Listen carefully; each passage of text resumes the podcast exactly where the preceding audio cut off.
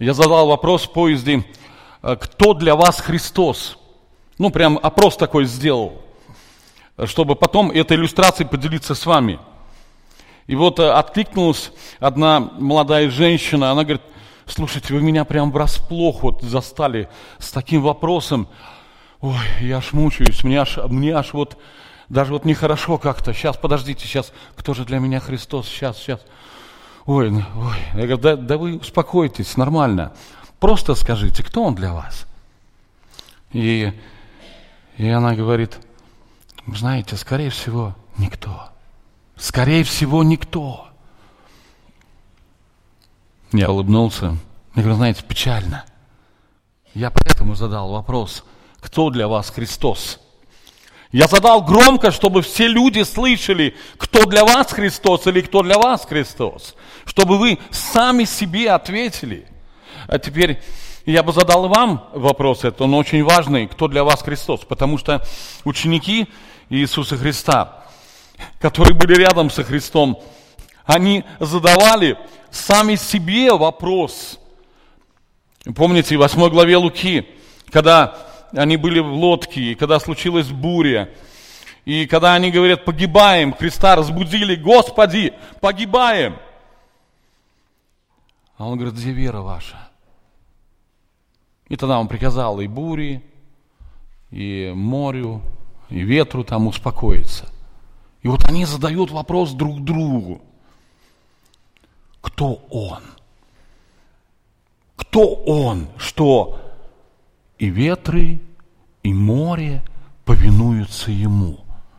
Вот это да. Да кто же он? За кем мы вообще следуем? Представляете?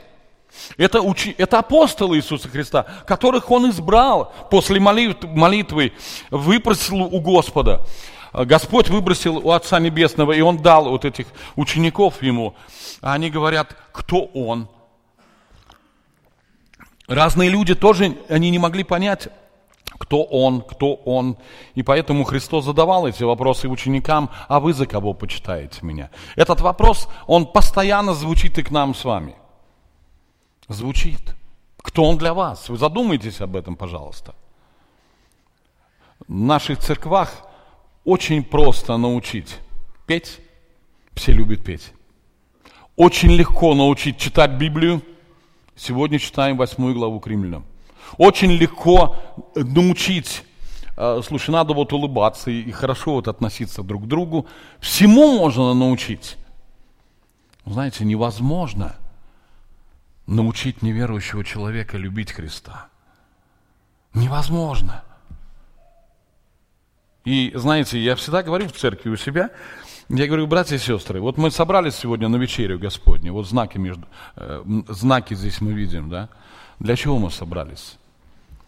Чтобы исполнить ритуал какой-то, какой-то обряд, если вы для этого пришли, лучше соберитесь потихонечку и уходите.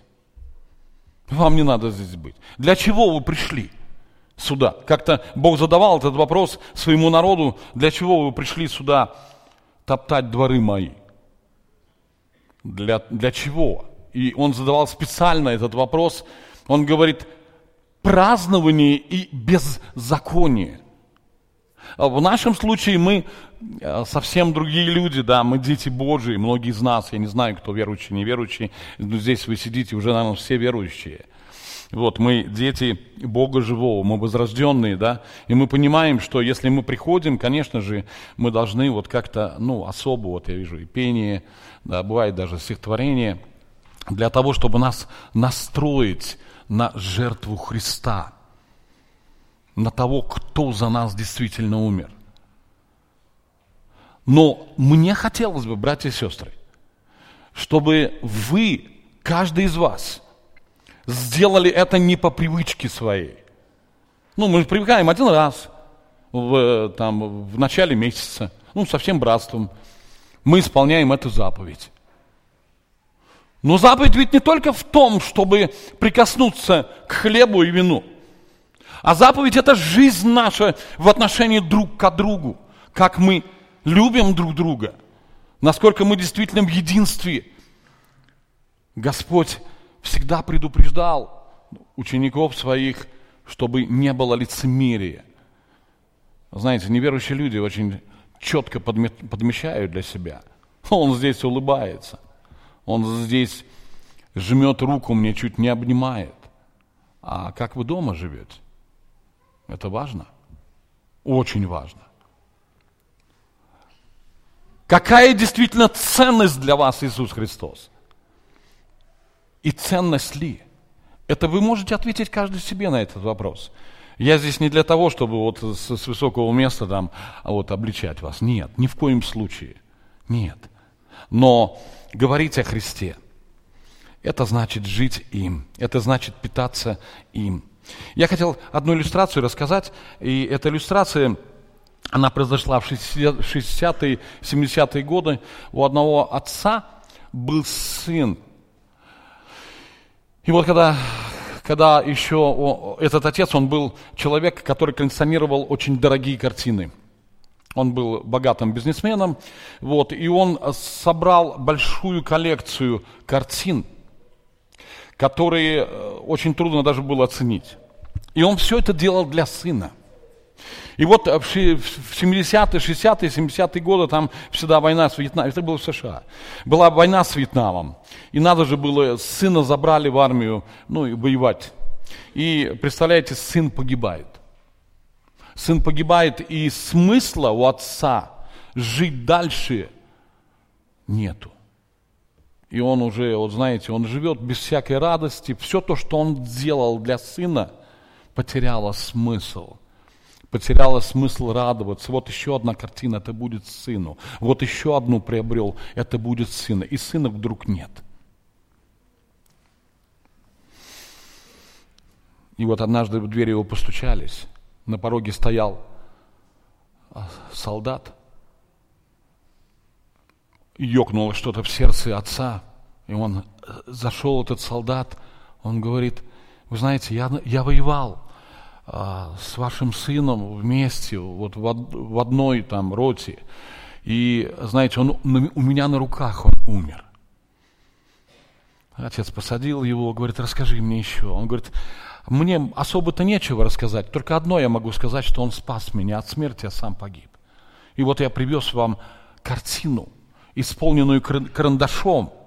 Вот, и эту картину я просто хотел передать вам. Это вот там, когда мы были, там возле окоп, вот эту картину я нарисовал вашего сына. Отец очень сильно обрадовался. Это его оживило. И он говорит, что я тебе должен, как, как я могу поучаствовать в своей жизни? Он говорит, ничего абсолютно. Уже все сделал ваш сын. Видите, я живой. А это главное. И вот он ушел, и он взял а, обрамление такое сделал и повесил на самое видное место. Знаете, он совсем немного прожил, отец, он умер. И вот э, тогда тому, когда он завещал распорядиться всем имуществом, сделали аукцион. Особенно это вопрос, э, э, вопрос так стоял, значит, что аукцион начинается вот с этой картины сына, исполненной карандашом. Ну вот люди собрались на аукцион. Да что нам эта картина? Один кричит. Она вообще ценности никакой не имеет. Давайте уже вот с дорогих картин, с известных. Вот. И в другом ряду еще что-то кричали, еще. Давай уже начинай, не тяни. Он говорит, нет, условие такое.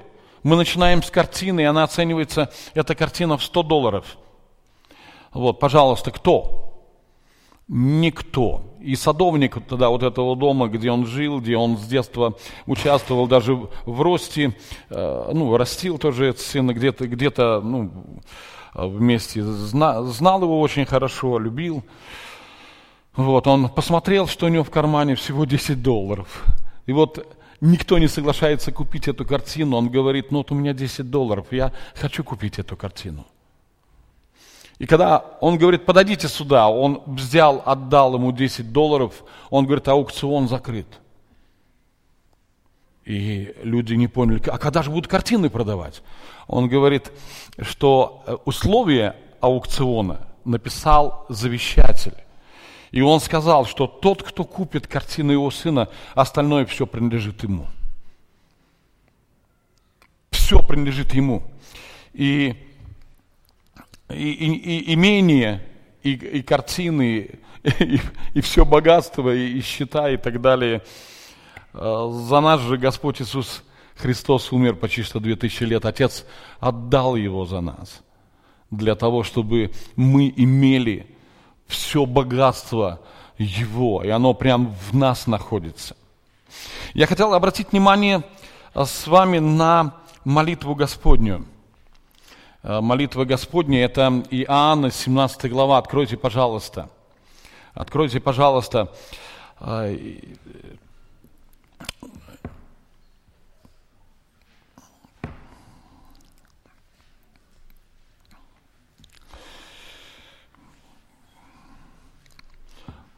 Иисусу Христу нужно было дать несколько наставлений самых важных, самых важных ученикам своим перед своей смертью на кресте.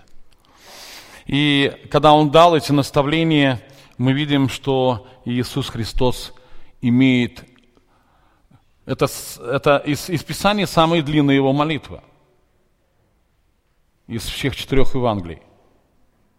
Это его общение с Отцом перед страданиями. И послушайте, меня в свое время, да и сейчас э, особо касаются эти слова. Я думаю, что они и вас коснутся.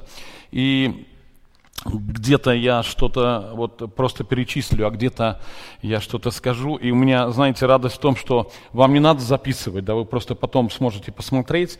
И для вас э, это будет важно, вы сможете просто себе переписать вот все то, что я буду говорить, а это важно. Дела, которые совершил Иисус Христос. Меня всегда интересовало это. Я смотрел в, вот, в разные места Писания. Я очень люблю читать Евангелие и извлекать оттуда уроки для себя. Я постоянно это делаю. В течение уже, наверное, восьми лет примерно Евангелие я всегда, каждый день я должен, должен изучать Евангелие, чтобы научиться у Иисуса Христа. Он говорит, научитесь у меня, ибо я кроток и смирен сердцем, найдете покой душам вашим. Мы должны учиться у Него, у Иисуса Христа. И вот здесь а, такие слова Иисуса Христа. После сих слов, а, то есть то, что Он уже наставил учеников, Иисус возвел очи свои на небо и сказал, «Отче, пришел час, прославь Сына Твоего, да и Сын Твой прославит Тебя. Так как Ты дал Ему власть над всякою плотью, да всему, что Ты дал Ему, даст Он жизнь вечную. Сия же есть жизнь вечная, да знают Тебя, единого истинного Бога и посланного Тобою Иисуса Христа. Я прославил Тебя на земле – совершил дело, которое ты поручил мне исполнить. Э, я очень часто задаю вопросы к Писанию, чтобы мне понимать, что Господь хочет от меня, или что мне понимать, чтобы мне понимать, вот, о чем здесь вообще речь идет. И вот задаю очень много вопросов Господу. И получаю очень много ответов, потому что я же задаю вопросы. И вот здесь я тоже я задал вопрос, Господи, а чем ты его прославил, Отца Небесного на земле? И э, вот такой примерно ответ мне пришел. Я думаю, не только мне, но и вам. Послушайте, пожалуйста. В начале, в самом, можно сказать так, я прославил тебя на земле. Чем же? Рождением. Послушайте, пожалуйста, и внезапно явилось ангелом многочисленное воинство небесное, славящее Бога и взывающее славу Вышних Богу, и на земле мир, в человеках благоволение. Ну, как бы я посмотрел просто, э, вот, вот как это будет выглядеть, каким образом, если мы вот такой список составим с самого начала, хронологический список прославления. Я взял немного, братья и сестры, не переживайте, я не буду говорить очень много, постараюсь вложиться в положенное время. И следующее, чем прославил Иисуса Христа Господь, э, прославил Иисус Христос Отца Небесного, это прощение, прощение грехов и исцеление болезней. Но чтобы вы знали, что Сын Человеческий имеет власть на земле прощать грехи, сказал он расслабленному тебе, говорю, встань, возьми постель твою и иди в дом твой. И он тотчас встал пред ними, взял на нем, взял на чем, простите, лежал, и пошел в дом свой славе Бога. И ужас объял всех, и славили Бога, и, быв исполнены страха, говорили, чудные дела видели мы ныне. Чем еще Иисус Христос прославил Отца? Э, прозрение. Это Луки 18 э, глава, 42 стих. Иисус сказал ему, прозри, вера твоя спасла тебя. А все эти места Писания вы хорошо знаете, я прям вот не говорю, что это, вы понимаете, кто это сказал, да? Это Вартимей обратился к Иисусу Христу, и вот здесь Иисус Христос исцелил его, и он тотчас прозрел и пошел за ним славе Бога. И весь народ, видя это, воздал хвалу Богу. Еще одно, чем прославил Иисус Христос Отца. Воскресением. Это Луки, 7 глава, 1 стих. «После всего Иисус пошел в город, называемый Наин, и с ним шло, шли многие из учеников его и множество народа. Когда же он приблизился к городским воротам, тут выносили умершего единственного сына матери. А она была вдова, и много народа шло за нею из города. Увидев ее, Господь сжалился над нею и сказал ей, «Не плачь». И, подойдя, прикоснулся к одру, несшие остановились, и он сказал, «Юноша, тебе, говорю, встань». Мертвый, поднявшись, сел и стал говорить, и отдал его Иисус матери его. И всех объял страх, и славили Бога, говоря, великий пророк восстал между нами, и Бог посетил народ свой. Вспомните ответ Иоанна, ответ на вопрос Иоанна. Ты ли тот, который должен прийти или ожидать нам другого? И сказал им Иисус в ответ, «Пойдите, скажите Иоанну, что слышите и видите. Слепые прозревают, и хромые ходят, прокаженные очищаются, и глухие слышат, мертвые воскресают, и нищие благовествуют. И блажен, кто не соблазнится о мне». Теперь зададим вопрос 17 главе Иоанна. Что же это за дела, которые совершил Иисус Христос? Конечно, я думаю, что вы сами много можете найти что. Но вот здесь, в молитве, когда Господь говорит, здесь именно в 17 главе открывается все то, что Он совершил, все дела, которые Он совершил, и тем самым прославил Отца Небесного. И я не буду каждое там это дело раскрывать, потому что действительно это, это тогда будет 10 проповедей. Но 10, а, 10 дел я точно перечислю. Просто чтобы вы знали. Знали и чтобы вы а, подражали Иисусу Христу. Первое дело, всякому верующему в Иисуса Христа дается жизнь вечная. Он сам в себе, дорогие братья и сестры, принес жизнь. И это есть подарок для нас. Жизнь вечная. Это дар свыше. Сын твой прославит тебя. Второй стих. Так как ты дал ему власть над всякую плотью, да всему, что ты дал ему, послушайте внимательно, даст он жизнь вечную. Отец дает сыну, и сын дает жизнь вечную тому, кто обращается к Нему. Это очень важно. Если кто еще не имеет жизни вечной и прощения грехов, эти слова и для вас сегодня звучат. Значит, всякому верующему Иисуса Христа дается жизнь вечная. Второе дело – Второе дело, открывающий, он открывает Божие тайны нам, его детям. Теперь у нас, верующих в Иисуса Христа, есть Отец. Мы не только здесь сейчас это увидим, да, в Иоанна, но мы знаем, что много подтверждений этому есть. Например, 8 глава послания к римлянам говорит о том, что если мы рожденные, да, и Дух Святой живет в нас, то мы взываем «Ава». Отче. И вот здесь вот шестой стих 17 э, главы Иоанна. «Я открыл имя Твое человекам, которых Ты дал мне от мира. Они были Твои, и Ты дал их мне, и они сохранили Слово Твое». Когда Иисус Христос ходил с учениками, Он учил их, молитесь же так, «Отче наш, сущий на небесах, да светится имя Твое».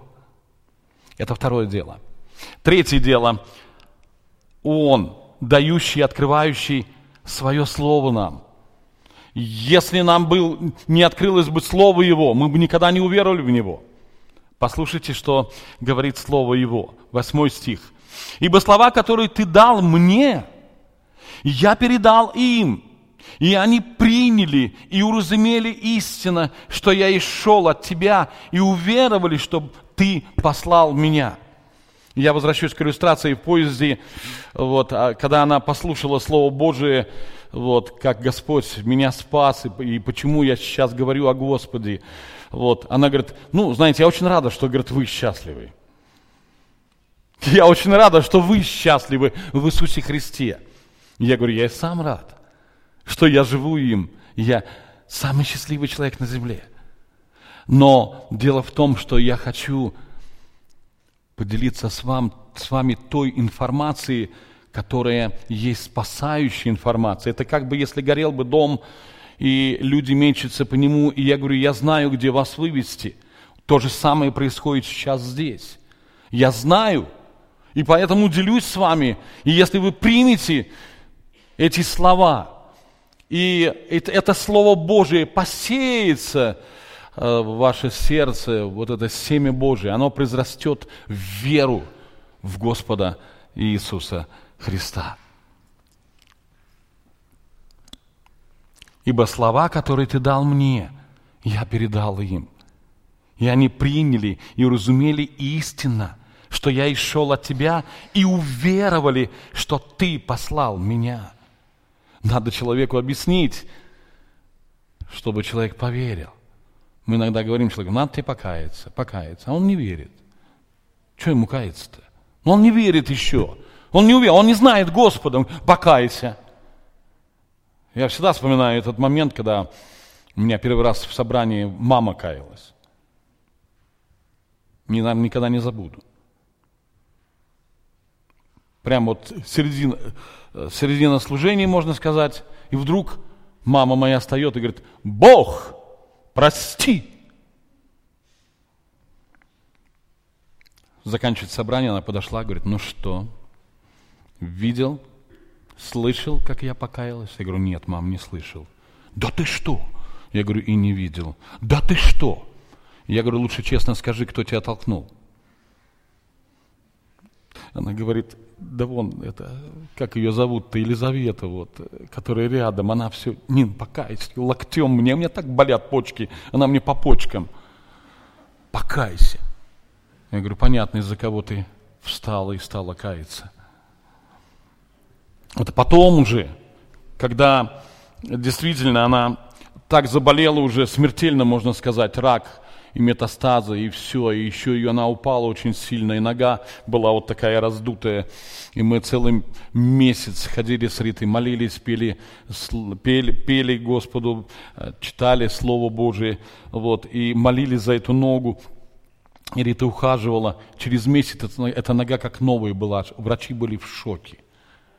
И мама, когда смотрит на эту ногу, она говорит, Господи, нет сомнений вообще никаких – я такая грешница.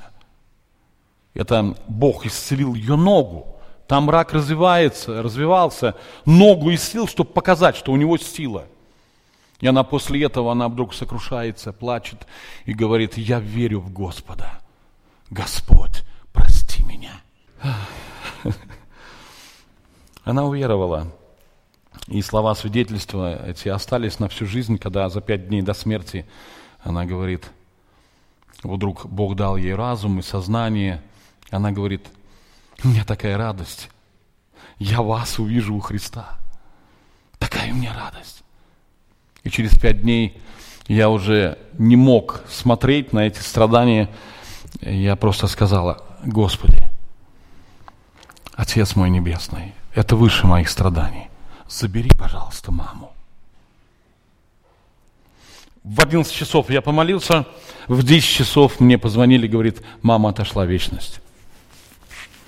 Я говорю, слава тебе, Господь. Какая она счастливая. Она уже там. Слово было открыто, она его приняла и обратилась. Четвертое дело, посмотрите, это 12 стих. «Хранящий своих руках всякого верующего». Я так озаглавил вот это четвертое дело. «Когда я был с ними», 12 стих, «я соблюдал их во имя Твое, тех, которых Ты дал мне. Я сохранил, и никто из них не погиб, кроме сына погибели, да сбудется Писание».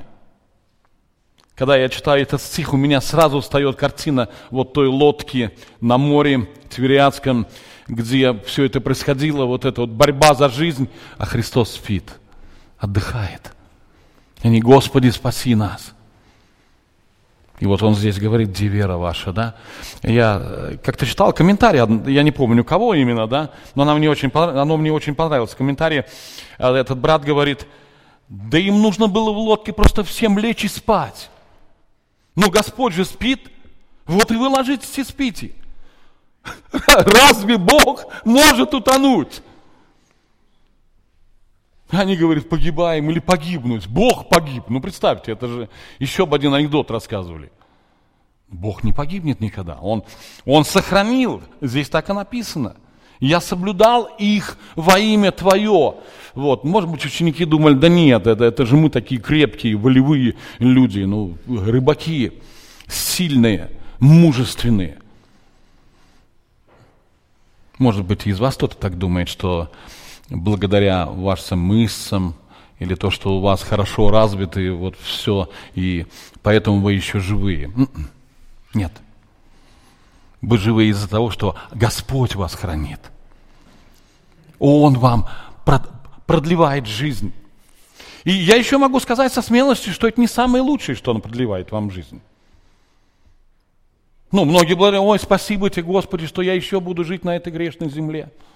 Это не самое лучшее, братья и сестры. Самое лучшее, когда Он нас возьмет туда. Вот, вот это самое лучшее, вот этим мы должны жить. А не тем, что дай мне еще хоть один день на этой земле грешной прожить. Часто цепляемся за землю, цепляемся за эти сокровища земные. Думаем, без нас здесь вообще все рухнет. Без Господа невозможно жить. Здесь мне понравился стих, он у нас висит прямо на кухне, на конференции. Без меня ничего не можете делать, да? Я есть лоза, а вы ветви. Вы, там, где написано, что прибудьте во мне, то есть живите мною, живите моей жизнью. Без меня ни, ничего не можете делать. Даже и не пытайтесь.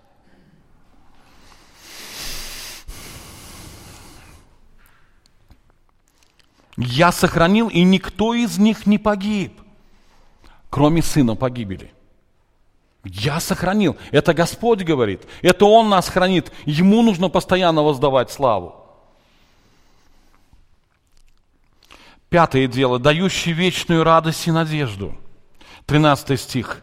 «Ныне же к тебе иду, и сие говорю в мире, чтобы они имели в себе радость мою совершенную». Здесь нужно было бы задать этот вопрос. Он же, он же нам оставил радость, совершенную радость. И, он, и она не где-то вот там за пианино спрятана, или еще где-то в потаенных комнатах. Она прямо внутри. Я иногда шучу, говорю, улыбнитесь, вас снимает камера. Улыбнитесь, пожалуйста. Ну, ну не так, конечно, улыбнитесь нормально, от всей души. И скажите, Господь, как я благодарен Тебе. Ты со всеми обетованиями, со всеми обещаниями прям живешь внутри меня. И это счастье, это, это радость. Выразите, пожалуйста, радость эту Не только здесь, когда вы видите братьев сестер. Я помню, когда в Ишимбае как-то проповедовала о признаках духовного рождения, и ко мне сестра одна подошла, говорит, брат, можно тебе отвести несколько слов? Вот все то, что вы здесь говорили о религиозном человеке, про моего мужа. Потому что здесь он улыбается, такой улыбчивый, самый лучший человек, обнимается, приветствует и так далее. Приходит дом, домой, как лев. Вот чуть не так разорвет. Я говорю, а вообще он верующий? Она говорит, ну, только здесь, собрание. То есть, смотрите, вера действует только здесь. А там, где кто, кто меня не, не видит, там она не действует уже. Не действует ни любовью, и страха пред Господом вообще нет никакого. Просто человек живет как хочет. И знаете, часто бывает такими людьми наполнена церковь. И по этой причине церковь не растет, потому что дома или на работе видит там не христиан, не тех, которые последовали за Христом, а людей, которые, бывает даже хуже, чем христиане поступают. То есть дети Божии, возрожденные, хуже, чем те, которые любят Господа, да? И поступает хуже, чем отъявленный грешник – Ладно, грешник, он в грехах так и живет и поступает по воле князя, господствующего в воздухе. Но если ты дитё Божие, это же очень важно. Как ты живешь Христом? В одну церковь захожу, большую очень, не буду говорить где. А, ну, я имею в виду в дом молитвы большой, ну, где собирается большая церковь Христа. И я говорю, ну как у вас здесь Христос поживает? Э, с таким участием, вот обнял брата, он говорит, да тесно ему здесь. Тесно. Я говорю, ух ты, тесно, печально. И сразу же вспомнил иллюстрацию, когда один наркоман пришел, наверное, знаете ее, эту иллюстрацию, я, если повторюсь, просто пришел и, ну, думает, надо идти к Господу, ну, все говорят об этом, я свою жизнь не могу изменить. И он пришел на первый ряд, вот сел как Александр, сидит здесь, подходит к нему служитель и говорит, первый ряд для служителей, здесь нельзя вам сидеть. Ну, он сел на второй ряд. Они говорят, второй ряд – это для спонсоров наших, вам здесь нельзя сидеть.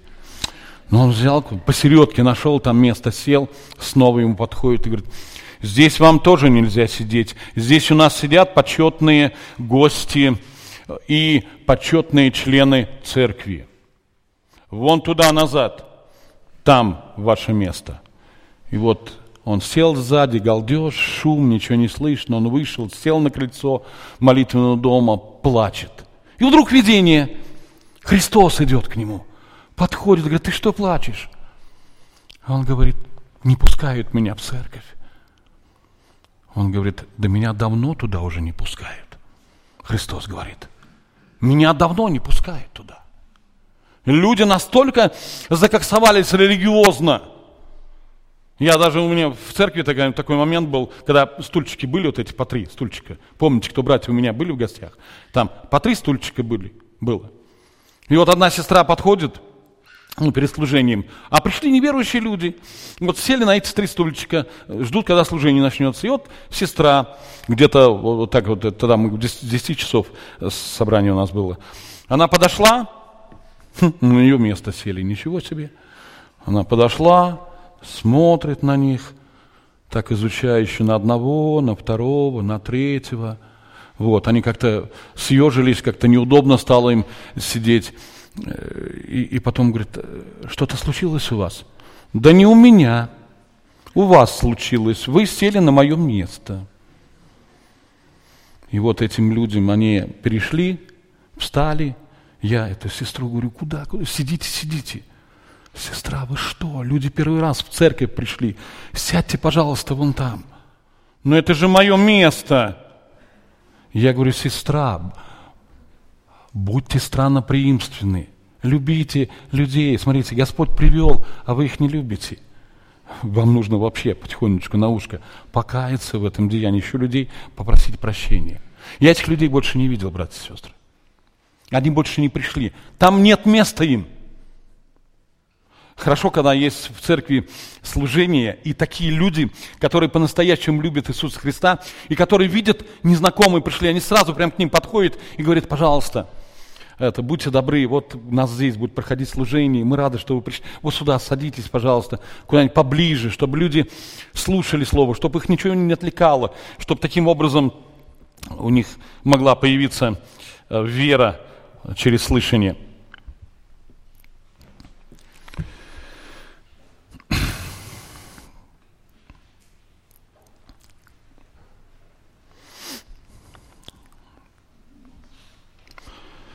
Пятое дело, я говорил, что дающий вечную радость и надежду. Ныне же к тебе иду, и сие говорю в мире, э, чтобы они имели в себе радость мою совершенную. Шестое дело, определяющий на служении, как передающий эстафету. Как ты послал меня в мир, говорит Господь, да? так и я послал их в мир. Очень хорошо, если человек верующий читает, как ему жить и каким образом подражать ему Господу, Прямо вот здесь может в молитве увидеть это, эти дела Господа, что Он сделал, чему Он научал и так далее. Седьмое дело. Жертвенное посвящение себя за всех верующих в Слово Христа.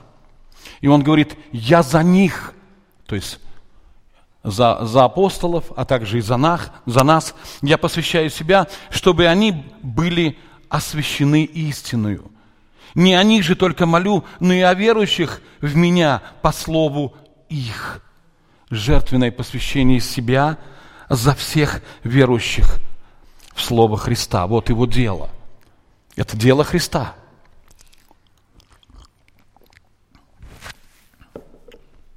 Восьмое.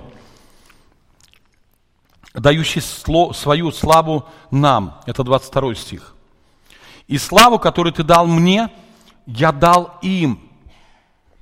Да будут едино, как мы едино, я в них и ты во мне. Да будут совершенно воедино, и да познает мир, что ты послал меня и возлюбил их, как возлюбил меня. Как-то я приехал в газовое хозяйство у себя, чтобы взять баллон, там надо было поменять. Вот, и мы разговорились, я им подарил там, э, я уж не помню, что именно, какую литературу, а женщина одна говорит другим женщинам, которые сидят там в бухгалтерии, говорит, знаешь, вот как здорово у них, а?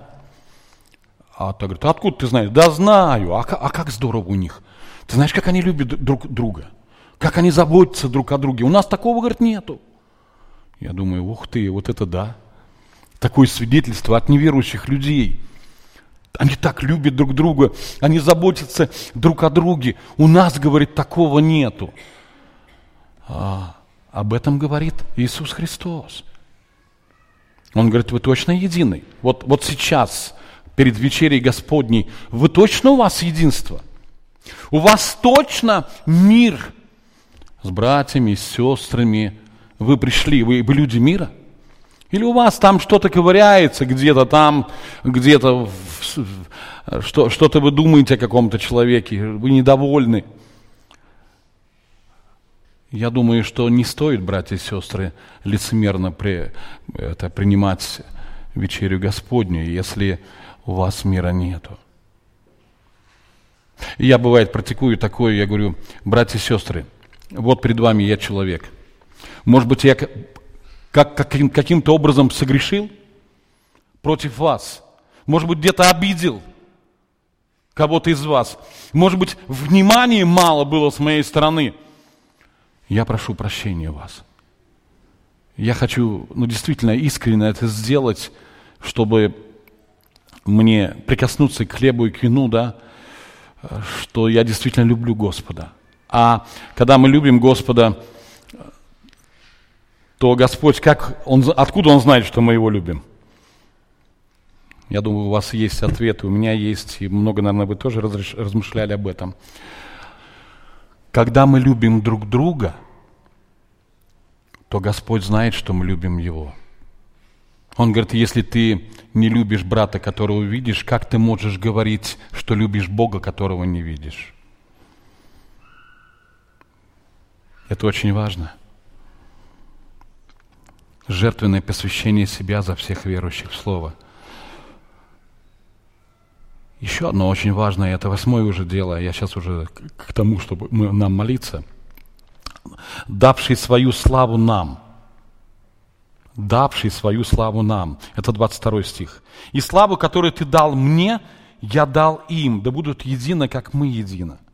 Я в них, и ты во мне, да буду совершенно воедино, и да познает мир, что ты послал меня и возлюбил их, как возлюбил меня. Я не знаю, как вас, меня так эти слова согревают. Я такой счастливый. Говорю, Господи, Ты делишься своей славой с теми, кто недостоин, недостоин этой славы. Как-то Иоанн очень много плакал о том, что чтобы открыть печать, не нашлось достойных ни на земле, ни на небе. Даже на небе не нашлось достойных. Только один. Иисус Христос. Он достоин.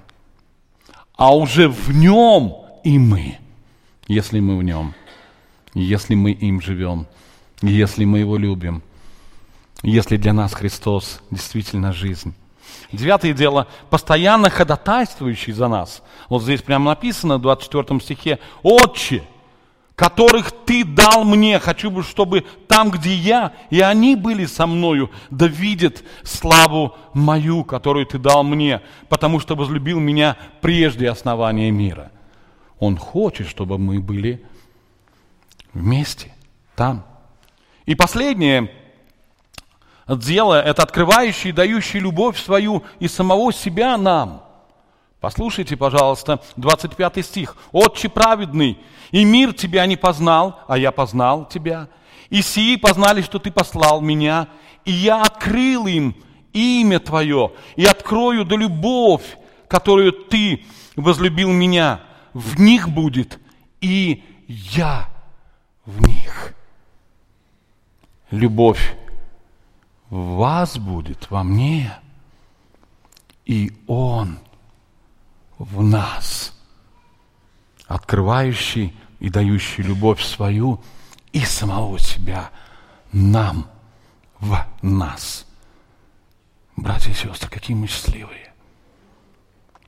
Какие мы счастливые.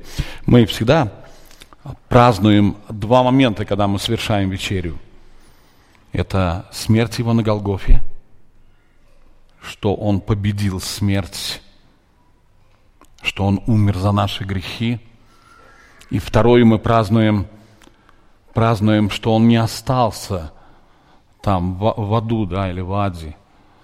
Душа его не увидела тления. Отец Небесный воскресил его. И это победа. Поэтому я всегда говорю, Христос воскрес. Христос воскрес. Христос воскрес. Воистину воскрес действительно. Пускай Ему будет слава во веки.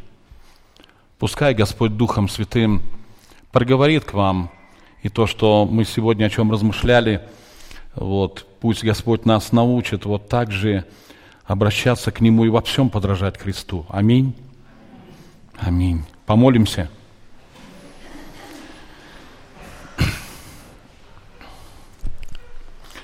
Отец наш Небесный, благодарим Тебя сердечно, что Ты даровал нам этот день, чтобы мы могли снова и снова встретиться с Тобою, Господь. Мы увидели из Слова Твоего, как Ты прославил Отца Небесного. И Ты ожидаешь от нас, что мы в точности будем подражать Тебе, прославляя Отца. Вот той жизнью, которую Ты вложил в нас. Благодарим Тебя, Господь за Евангелие Твое.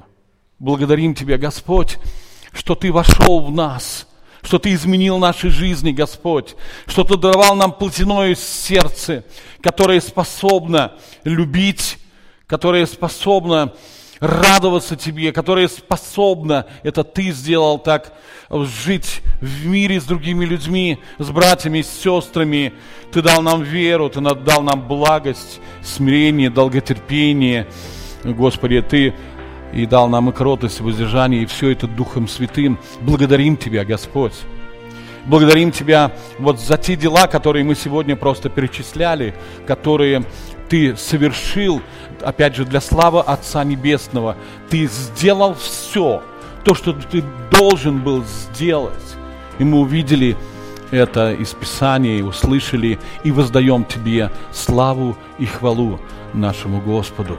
Мы просим Тебя, Господь, яви нам милость, яви нам милость, если мы не так поступаем где-то не, не в мире с братьями, с сестрами, Господи, и мы хотим все равно исполнить заповедь. Дай нам открыть уста и сердце свое, чтобы можно было примириться, Господь. Ты на это обращаешь особое внимание. И эту заповедь оставил, чтобы мы прежде всего смотрели на отношения с Тобой и друг с другом. Какие у нас отношения? Благодарим Тебя за эту чудную заповедь, что мы всегда э, можем помнить цену, цену нашего искупления. Это Твоя кровь. Это Твое тело, Господь. Благодарим Тебя за это и просим, чтобы Ты а, благословил нас всегда помышлять о Тебе, всегда радоваться Тебе. Благословил нас всегда быть побеждающими, а вера это и есть победа наша, быть побеждающими. И Ты говоришь в Откровении, что, что Ты дашь побеждающему. Благодарим Тебя, Господь, что Ты есть победа наша. А, мы Тобою живем, мы Тобой существуем, мы Тобою ходим, мы Тебя любим. И в любви дай нам исполнить эту заповедь. Слава Тебе за все, наш Бог, Отец, Сын, Дух Святой. Аминь.